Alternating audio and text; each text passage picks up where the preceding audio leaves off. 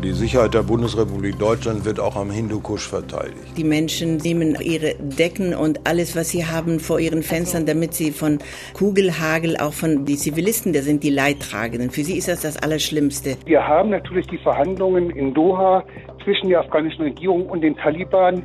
Man muss hier wirklich auf dieses diplomatische Mittel setzen und hoffen, dass sich dort etwas tut. News Junkies. Was du heute wissen musst.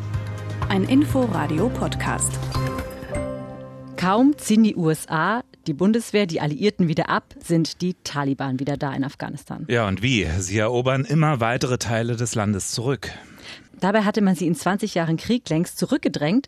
Der CDU-Außenpolitiker Norbert Röttgen spricht jetzt davon, dass man den Taliban etwas entgegengesetzen muss. Hm. Was meint er damit? Das klären wir gleich. Ja, meint er, dass der Westen zurück muss nach Afghanistan oder die UN?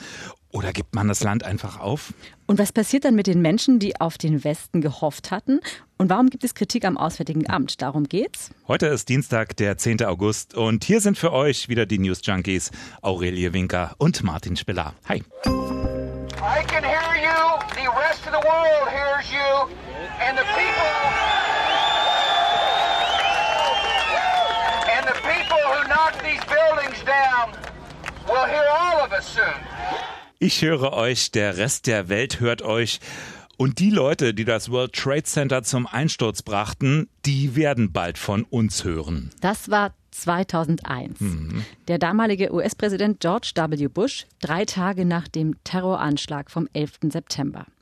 Tja, und Al-Qaida und die Taliban, die hörten dann auch schon bald von ihm, um im Bild zu bleiben, kein Monat später begann die Militäraktion Enduring Freedom in Afghanistan. Ja, und das Beschriebene, das war ja, und da muss man echt mal dran erinnern, das war ja der Anlass. Bin Laden dingfest zu machen und die Taliban, die ihm Schutz gewährt hatten, ja, zumindest zurückzudrängen. 2001, das ist jetzt lange her. 20 Jahre sind vergangen.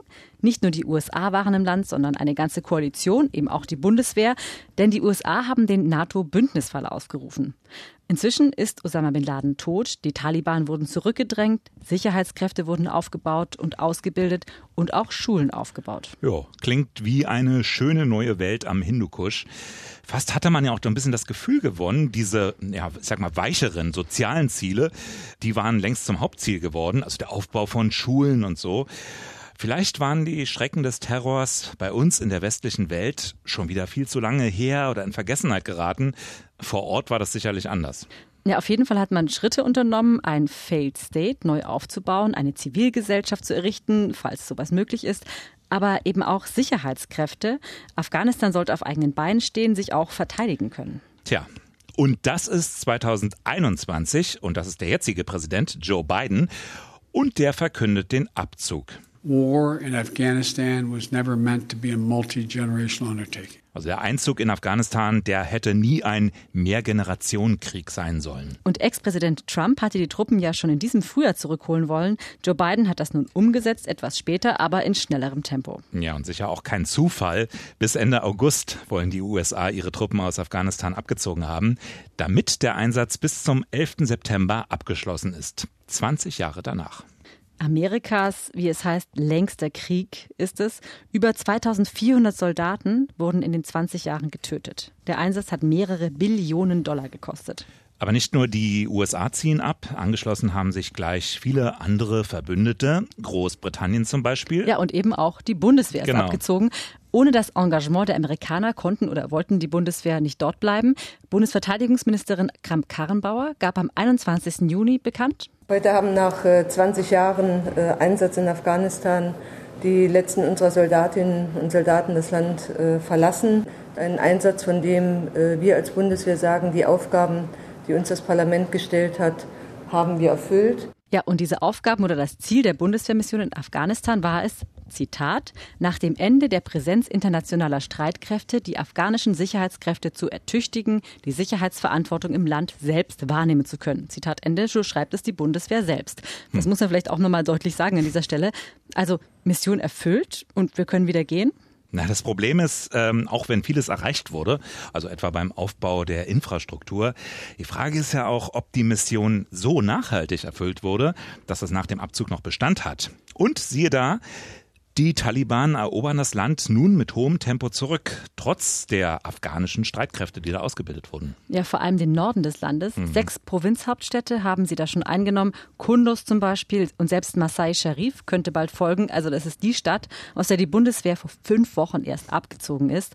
Afghanistan-Experte Thomas Ruttig sagt dazu. Es ist ein neuer Schritt in der Eskalation des Krieges, im Vormarsch der Taliban, eine neue Stufe. Jetzt fallen auch Bevölkerungszentren an sie. Die Regierung verliert die Kontrolle darüber und man weiß nicht, wie schnell es jetzt weitergeht. Im schlimmsten Falle gehen die Taliban nach Kabul. Also ein Vormarsch, vielleicht ein Durchmarsch könnte es werden. Niemand weiß, ob am Ende auch Kabul fallen wird ob die Regierung gestürzt wird. Ja, und was mit den Menschen passiert. Äh, viele hatten Hoffnung, jetzt könnte ja vieles zusammenbrechen. Kommt jetzt womöglich die Schreckensherrschaft zurück? Also wir erinnern uns an öffentliche Hinrichtungen, Zerstörung von nicht-islamischen Kulturgütern, Smartphone-Verbote. Ja, und vor allem die Frauen, die sind ja die Gruppe, ja. die wahrscheinlich am meisten oder mit am meisten davon betroffen sein wird. Schulverbote gab mhm. es ja mhm. damals für Mädchen, all das könnte wiederkommen. Nadja Nashir Karim hat die Situation in Kabul heute im ZDF beschrieben.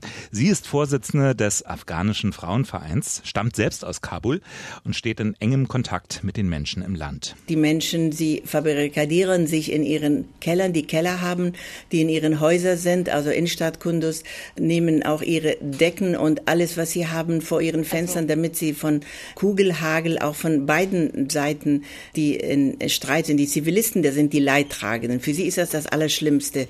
Sie leiden und äh, sie sind äh, diejenigen, die Opfer, äh, die bluten müssen. Ja, betroffen sind auch die Menschen, die der Bundeswehr in all den Jahren geholfen haben. Die Bundeswehr war ja bei ihrer Arbeit im Land auf Helfer angewiesen, Übersetzer zum Beispiel. Helfer, die jetzt natürlich noch in Afghanistan sind und dort in Gefahr sind durch das Vorrücken der Taliban. Mehrere hundert solcher Ortskräfte haben einen Antrag auf Schutz in Deutschland gestellt. Viele sind auch schon hier, aber eben viele sind auch noch dort, so wie Elias Nuri, erst einer von ihnen. Uh,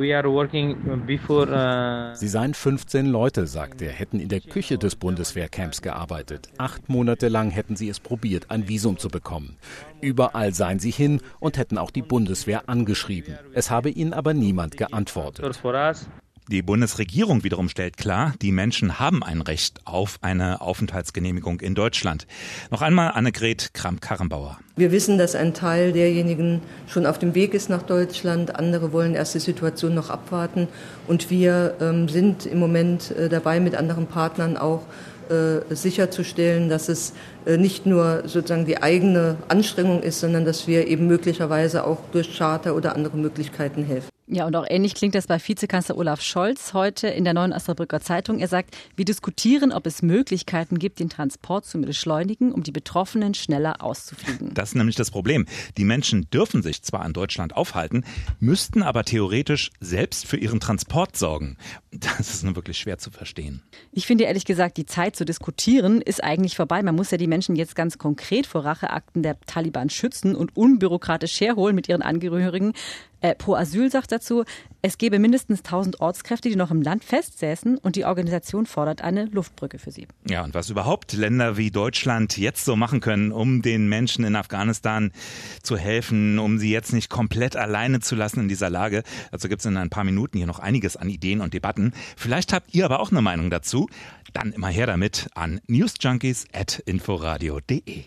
Viele hatten ja vor genau dieser Entwicklung, wie wir sie jetzt sehen in Afghanistan, gewarnt und kritisieren jetzt den Abzug und insbesondere auch die Geschwindigkeit des Abzugs aus Afghanistan. Zum Beispiel die Bundestagsabgeordnete Marie-Agnes Strack-Zimmermann von der FDP. Ich glaube, dass sowohl die Hinterbliebenen als auch die bis zu 160.000 Soldatinnen und Soldaten, die in 20 Jahren dort im Einsatz waren, entsetzt darüber sind, was passiert aber nicht wirklich überrascht. Es war leider zu befürchten.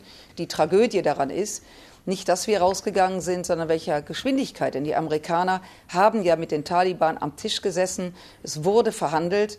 Aber wenn sie natürlich ähm, rausgehen, bevor die Verhandlung abgeschlossen ist und sozusagen den Taliban dann die Freiheit lassen, sich so äh, zu benehmen, wenn ich das so sagen darf, wie sie es tun, dann ist das entsetzlich, aber nicht wirklich erstaunlich. Ja, war das also absehbar? Der Sprecher des US-Verteidigungsministeriums John Kirby weist Kritik am Abzug zurück. This is their country. These are their military forces. These are their provincial capitals. Their people to defend. Ja, ihr Land, ihre Sicherheitskräfte, ihre Leute. Also sollen sie selbst machen. Ja, funktioniert aber ganz offensichtlich nicht. Ist nee. vielleicht auch ein bisschen zynisch, das sozusagen. Ähm, es war vielleicht auch naiv zu glauben, dass die gut ausgebildeten, gut ausgerüsteten afghanischen Sicherheitskräfte ausreichen, um der Taliban Herr zu werden. Hm. Eine Illusion vielleicht? Sind die afghanischen Sicherheitskräfte dazu überhaupt fähig, muss man sich ja fragen. Ja, oder Willens, ne? Das ist ja zum Beispiel auch das, was Afghanistan-Experte Markus Keim der Tagesschau gesagt hat. Es habe nämlich immer die Annahme gegeben, bildet man Streitkräfte aus, dann stehen die anschließend auch loyal zur afghanischen Regierung. Jetzt aber sehe man, viele Angehörige desertieren, werfen Waffen weg, übergeben Stellungen kampflos an die Taliban. Ja, und warum? Weil die politische Loyalität offensichtlich nicht der Zentralregierung gehört, in Kabul, sondern oftmals lokalen Machthabern, Warlords und anderen Akteuren. Ja, was bedeutet die Situation in Afghanistan jetzt für uns? Die Sicherheit der Bundesrepublik Deutschland wird auch am Hindukusch verteidigt. Das ist ja der bekannteste Satz des ehemaligen SPD-Verteidigungsministers Peter Struck aus mhm. dem Jahr 2003. Über diesen Satz wurde ja viel gestritten, aber offenbar hat er für die Bundesregierung ja lange Bestand gehabt.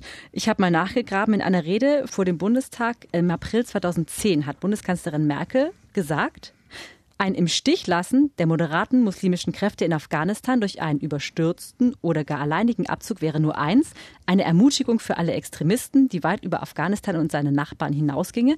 Und sie sagt auch, deshalb kann gar nicht oft genug gesagt werden, es geht um die Sicherheit Deutschlands, die Sicherheit Europas und die Sicherheit unserer Partner in der Welt, die auch am Hindukusch verteidigt wird. 2010. Ja. Und da muss man sich jetzt fragen, hat diese Begründung von vornherein nicht gestimmt? Oder nimmt man jetzt ein Sicherheitsrisiko in Kauf? Der Vorsitzende des Auswärtigen Ausschusses im Bundestag, Norbert Röttgen, der hat am Morgen im Deutschlandfunk zum Vormarsch der Taliban gesagt. Wenn Sie die Provinzhauptstädte eine nach dem anderen, äh, eine nach der anderen erobern, dann auch die Hauptstadt erobern, dann ist, äh, dann ist Afghanistan wieder in den Händen der Taliban. Und dass doch, dass das dann nicht wieder auch ein Nest und ein Ort äh, der Vorbereitung und der Ausführung von Terrorakten von Al-Qaida wird, das ist überhaupt alles andere als gesichert. Im Umkehrschluss, es könnte sein, dass Afghanistan wieder zu einem Rückzugsort für Terroristen wird. Ja, neben der Frage nach der Sicherheitslage gibt es ja auch die Frage nach den Menschen, die fliehen müssen. Auch hier wird es ja Auswirkungen auf uns gehen. Bereits jetzt fliehen erneut Hunderttausende vor den anrückenden Taliban. Viele flüchten natürlich im Land oder erstmal in die Nachbarländer. Das ist ja meistens so erstmal bei Fluchtbewegungen. Das mhm. kommt immer ein bisschen zu kurz. Aber natürlich werden auch viele nach Europa und zu uns nach Deutschland kommen wollen. Im Moment läuft ja auch eine Debatte über die Abschiebung nach Afghanistan. Mehrere NGOs fordern einen Abschiebestopp. Das Auswärtige Amt ist dabei in der Kritik, denn sein Lagebericht zur Sicherheit im Land in Afghanistan, der ist noch vom Mai, stammt also aus der Zeit vor dem Truppenabzug. Allerdings, das Amt arbeitet nach eigenen Angaben an einer Ad-Hoc-Aktualisierung des Lageberichts. Das ist wichtig, denn diese Lageberichte des Auswärtigen Amtes, die sind eine maßgebliche Grundlage für Entscheidungen dann über Asylanträge und Abschiebungen. Und wenn der Bericht aktualisiert ist, dann könnte es sein, bei der Entwicklung im Land gerade, dass Menschen eben nicht mehr nach Afghanistan abgeschoben werden dürfen, dass wieder mehr Menschen in Deutschland bleiben können. Ja, und was ist in Afghanistan mit den Menschen dort im Land? Überlässt man jetzt der Taliban das Feld? Das ist jetzt ja eigentlich die, eine der spannenden Fragen auch. Und der Vorsitzende des Auswärtigen Ausschusses, eben Norbert Röttgen, der hat am Wochenende einen Vorstoß gemacht und an die internationale Gemeinschaft appelliert, den Vormarsch der Taliban zu stoppen. Dies könnte auch eine Beteiligung der Bundeswehr bedeuten, hat er der FAZ gesagt. Widerspruch kam unter anderem vom Sprecher des Verteidigungsministeriums Arne Koddatz. Wir bräuchten dazu politische Ziele, wir bräuchten ein Mandat, wenn wir erneut hineingehen äh, wollen und auch natürlich politische Mehrheiten. Und deswegen gehe ich nicht davon aus, dass wir kurz, äh, ja, erst einen guten Monat nach dem Abzug der deutschen Kräfte darüber nachdenken sollten, äh, wieder in einen Kampfeinsatz dort hineinzugehen. Ja, und heute früh hat Röttgen dann im Deutschlandfunk noch einmal ein bisschen präziser gesagt, was er sich genau vorstellen könnte. Es geht nicht äh, um einen Verbleib am Boden, es geht nicht um einen neuen Bundeswehreinsatz, um das ganz klar zu sagen. Äh, es geht nicht um die Revision des Abzugs. Es gibt eine Offensive der Taliban und der kann man etwas entgegensetzen. Die USA tun das auch. Sie müssen es intensiver tun und wir müssen im Bündnis sagen, ihr habt jetzt auch die Fähigkeit als Amerikaner und die Verpflichtung, es zu tun. Wenn es etwas gibt, was wir tun können dazu. Ob es Logistik ist, Äh, ob es andere Hilfe ist, die sie brauchen, dann sollten wir sagen, selbstverständlich sind wir bereit, die einzusetzen.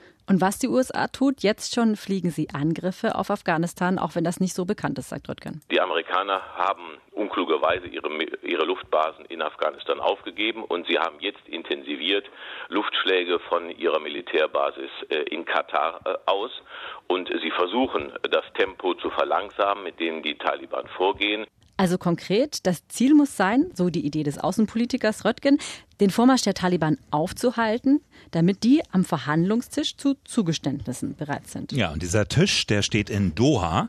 Dort laufen, wenn auch stockend, seit September vergangenen Jahres Friedensverhandlungen zwischen den Taliban und der afghanischen Regierung.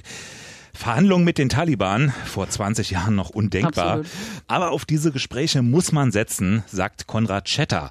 Er ist Professor für Friedens- und Konfliktforschung an der Universität Bonn. Mit ihm hatten wir gestern im Inforadio gesprochen. Und das ist das, was wir als Friedens- und Konfliktforscher immer gefordert haben. Es ist ganz wichtig, mit den Taliban zu reden, um auch zu verstehen, was sie eigentlich wollen, was sie antreibt. Bis heute sind die Taliban eigentlich eine ganz große Unbekannte. Wir wissen nicht, was sie im Inneren zusammenhält. Wir kennen die verschiedenen Gruppierungen nicht.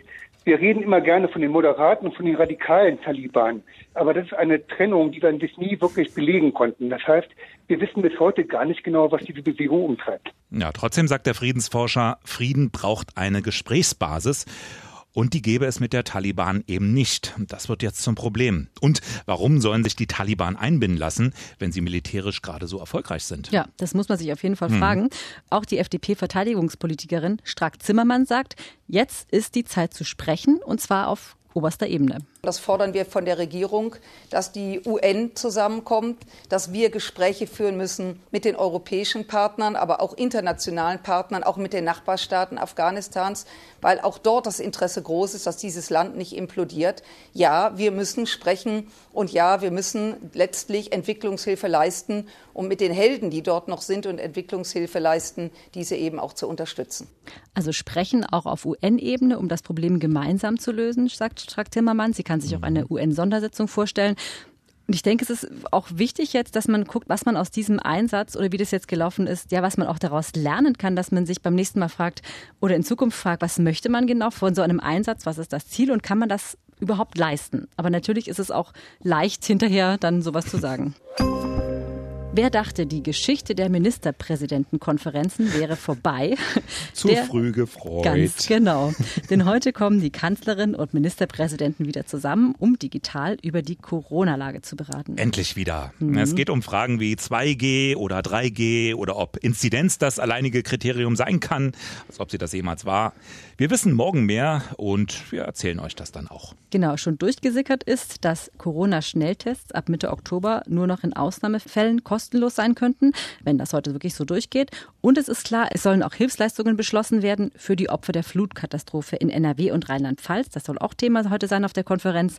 Die Ergebnisse kommen ja heute Nachmittag oder heute Abend irgendwann. Wem es auf der Erde hier mit den Themen zu anstrengend ist, der kann heute Nacht in den Himmel schauen. Oh ja. Ja, da soll es wieder die Massen von Sternschnuppen geben. Wie jedes Jahr im August gibt es auch in dieser Woche wieder den Meteorstrom der Perseiden. Florian Horn ist Vorstand der Stiftung Planetarium Berlin und er erwartet ein gutes Sternschnuppenjahr. So ein Sternschnuppenstrom ist ja eine alte Bahn eines Kometen, der auf seinem Weg durch Sonnensystem Staub und Gesteinsbrocken hinterlässt. Und ähm, diese Gesteinsböckchen sind natürlich der Schwerkraft unterlegen. Dieses Jahr ist es so, dass Jupiter ein bisschen dafür gesorgt hat, dass ein bisschen ergiebigere Teile dieser Staubwolke Richtung Erde und Erdbahn gedrückt wurden. Wir können also ja auf gute Sternschnuppen hoffen. Also Staub und Gestein klingt immer so ein bisschen, klingt nicht so schön, aber am Himmel sieht sie dann wunderschön aus. Wir hoffen also auf einen wolkenfreien Himmel heute Nacht. Genau, das war's von uns. Ach so, nee, habe ich heute beim Stöbern durch die Nachrichtenmeldung noch was gesehen, was ich dir unmöglich vorenthalten kann. Ja. Ich meine, wie, wie blöd kann man sein? Ein Autofahrer in Witten tankt mit seinem Dieselfahrzeug versehentlich super. Oh, so. da habe ich jedes Mal Angst. Was macht er jetzt? Idee? Ähm, äh, Bescheid sagen, das Auto auspumpen hm. lassen und. Er nimmt selber den Staubsaugerautomaten gleich nebenan, versucht den Sprit wieder aus dem Tank zu saugen. Folge eine Explosion. Oh mein Gott. Sind dann aber geflüchtet, angeblich Richtung Krankenhaus, aber nie wieder aufgetaucht. Oh mein Gott. Ähm, wirklich keine clevere Aktion. Ich hoffe natürlich, dass es trotzdem allen Beteiligten gut geht, aber. Augen ja, auf bei der Zapfsäulenwahl. Absolut. Und Hirn an. und Ohren auf, auch morgen wieder dann bei uns bei den News Junkies. Und nicht vergessen, morgen und übermorgen Lokführerstreik bei der Bahn. Die Gewerkschaft GDL will es. Das hatte eine Abstimmung ergeben. Alleine drei Viertel der Fernzüge wurden gestrichen. Was noch fährt, findet ihr auf der Seite oder der App der Bahn. Dann hören wir uns morgen wieder. Bis dann. Ciao. Tschüss. News Junkies. Was du heute wissen musst. Ein Podcast von Inforadio. Wir lieben das Warum.